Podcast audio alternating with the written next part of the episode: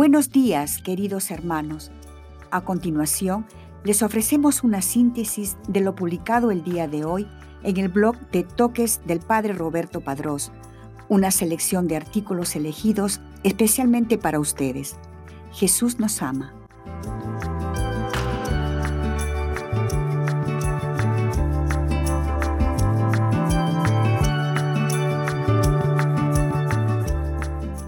Hoy día la iglesia conmemora a San Hugo de Grenoble, obispo, primero de abril, obispo, martirologio romano. En Grenoble, en Burgandía, San Hugo, que se esforzó en la reforma de las costumbres del clero y del pueblo, y siendo amante de la soledad, durante su episcopado, ofreció a San Bruno, maestro suyo en otro tiempo, y a sus compañeros, el lugar de la cartuja, que presidió cual primer abad rigiendo durante 40 años esta iglesia con esmerado ejemplo de caridad. Murió en 1132. Etimológicamente, Hugo significa aquel de inteligencia clara, es de origen germano.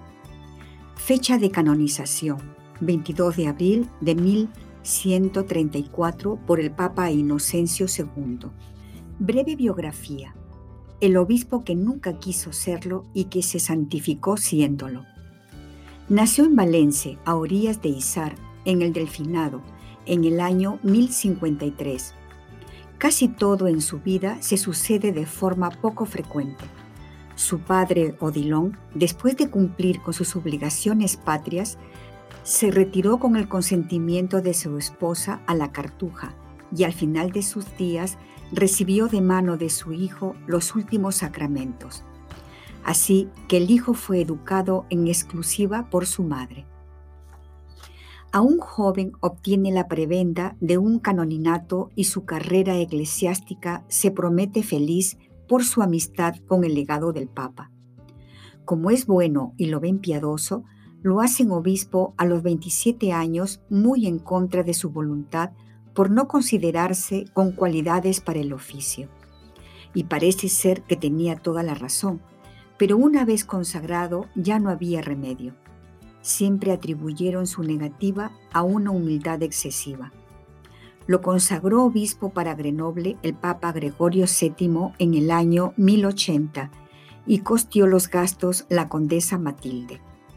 Al llegar a su diócesis se la encuentra en un estado deprimente, impera la usura, se compran y venden los bienes eclesiásticos, simonía, abundan los clérigos, concubinarios, la moralidad de los fieles está bajo mínimos con los ejemplos de los clérigos y solo hay deudas por la mala administración del obispado. El escándalo entre todos es un hecho. Hugo, entre llantos y rezos, quiere poner remedio a todo, pero ni las penitencias ni las visitas y exhortaciones a un pueblo rudo y grosero surten efecto. Después de dos años, todo sigue en desorden y desconcierto. Termina el obispo por marcharse a la abadía de la Maison Dieu en Clermont, Auvernia, y por vestir el hábito de San Benito.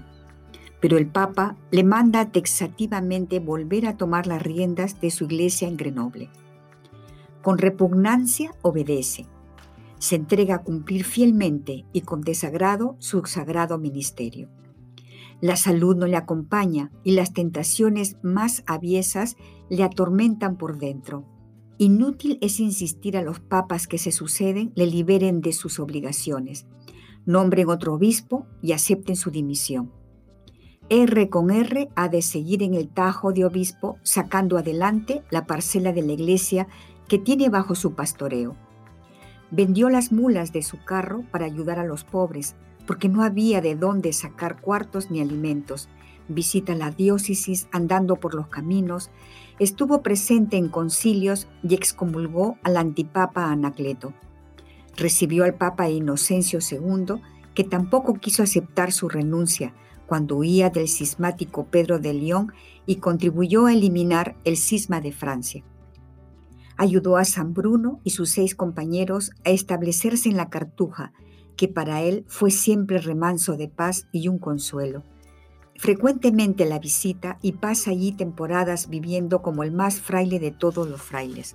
Como él fue fiel y Dios es bueno, dio resultado su labor en Grenoble a la vuelta de más de medio siglo de trabajo de obispo. Se reformaron los clérigos, las costumbres cambiaron, se ordenaron los nobles y los pobres tuvieron hospital para los males del cuerpo y sosiego de las almas.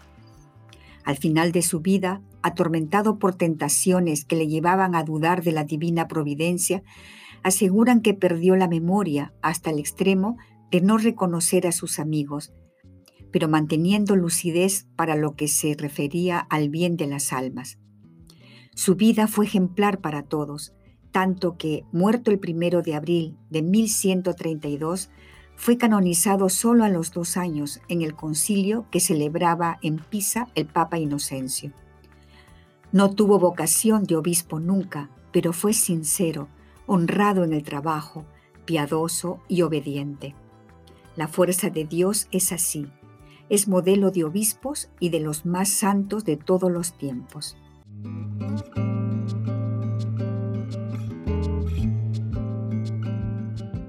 A continuación, una breve meditación acerca del Evangelio del día. La libertad de ser hijos de Dios. Santo Evangelio según San Juan capítulo 8, versículo del 31 al 42. Miércoles quinto de Cuaresma. En el nombre del Padre, y del Hijo, y del Espíritu Santo. Amén. Cristo, Rey nuestro, venga tu reino. Oración preparatoria. Padre, tú sabes cuánto te necesito en mi vida. Soy como un pequeño que, si lo dejan solo, no sabe qué hacer y tiene mucho miedo. Pero cuando tú estás conmigo, me siento fuerte y no quiero que te alejes de mí. Ayúdame a reconocerme hijo tuyo y que actúe de la misma forma. Evangelio del día del Santo Evangelio según San Juan, capítulo 8, versículo del 31 al 42. En aquel tiempo, Jesús dijo a los que habían creído en él, si se mantienen fieles a mi palabra, serán verdaderos discípulos míos, conocerán la verdad y la verdad los hará libres. Ellos replicaron, somos hijos de Abraham y nunca hemos sido esclavos de nadie. ¿Cómo dices tú serán libres? Jesús les contestó, Yo les aseguro que todo el que peca es un esclavo, y el esclavo no se queda en la casa para siempre. El Hijo sí se queda para siempre. Si el Hijo les da la libertad, serán realmente libres. Ya sé que son hijos de Abraham, sin embargo, tratan de matarme porque no aceptan mis palabras. Yo hablo de lo que he visto en casa de mi Padre. Ustedes hacen lo que han oído en casa de su Padre. Ellos le respondieron, Nuestro Padre es Abraham. Jesús les dijo, Si fueran hijos de Abraham, harían las obras de Abraham, pero tratan de matarme a mí, porque les he dicho la verdad que oí de Dios. Eso no lo hizo Abraham. Ustedes hacen las obras de su Padre. Le respondieron, nosotros no somos hijos de prostitución, no tenemos más Padre que a Dios. Jesús les dijo entonces, si Dios fuera su Padre, me amarían a mí, porque yo salí de Dios y vengo de Dios. No he venido por mi cuenta, sino enviado por Él. Palabra del Señor. Medita lo que Dios te dice en el Evangelio. Cuando estamos en casa nos sentimos felices el hecho de estar en un lugar seguro que nos inspira tanto amor, nos contagia una alegría que desborda. Un niño, cuando es libre y puede jugar hasta hartarse, si es posible que un niño pueda hartarse de jugar, se siente bien y disfruta su juego con toda su alma. En cierto sentido, nuestra vida de amor con Dios debe ser como la de un niño que le gusta jugar, estar en la casa de sus padres, disfrutar su compañía y aprender tantas cosas buenas de ellos. La vida espiritual tiene como inspiración el amor que le podemos demostrar a Dios, nuestro Padre, porque Él nos ha amado infinitamente. Este amor que no se mide porque todo buen padre llegaría a dar la vida por sus hijos, hace que el niño se sienta libre para amarlo y esta sea su motivación en todo. En cambio, si se vive mal la vida espiritual, o sea, que se cumplan las reglas sin amor, que no se quiera seguir profundizando en lo que significa tener a Dios en nuestras vidas, o que solo se hagan las cosas para ser visto y digan que somos buenos cristianos, nos restringe en la vida y no nos deja ser verdaderamente libres, porque es como si nos quitaran las ganas de jugar y le quitaran todo el sentido a nuestro juego. Una vida así nos hace tristes y no nos deja disfrutar de la verdadera alegría que tiene raíces profundas y es duradera. Nuestras obras son pruebas de lo que hemos aprendido, son reflejos de lo que somos, aunque a veces no somos capaces de ver las intenciones de las personas o sus corazones. Sin embargo, lo que hacemos dice qué es lo que queremos. Por lo tanto, Cristo nos invita a pensar qué es lo que más queremos en nuestra vida y ver si lo tenemos que purificar para que podamos actuar como hijos de nuestro Padre Celestial. El hombre, por tanto, descubre y redescubre la verdad cuando la experimenta en sí mismo como fidelidad y fiabilidad de quien lo ama. Solo esto libera al hombre. La verdad os hará libres. Liberación de la falsedad y búsqueda de la relación.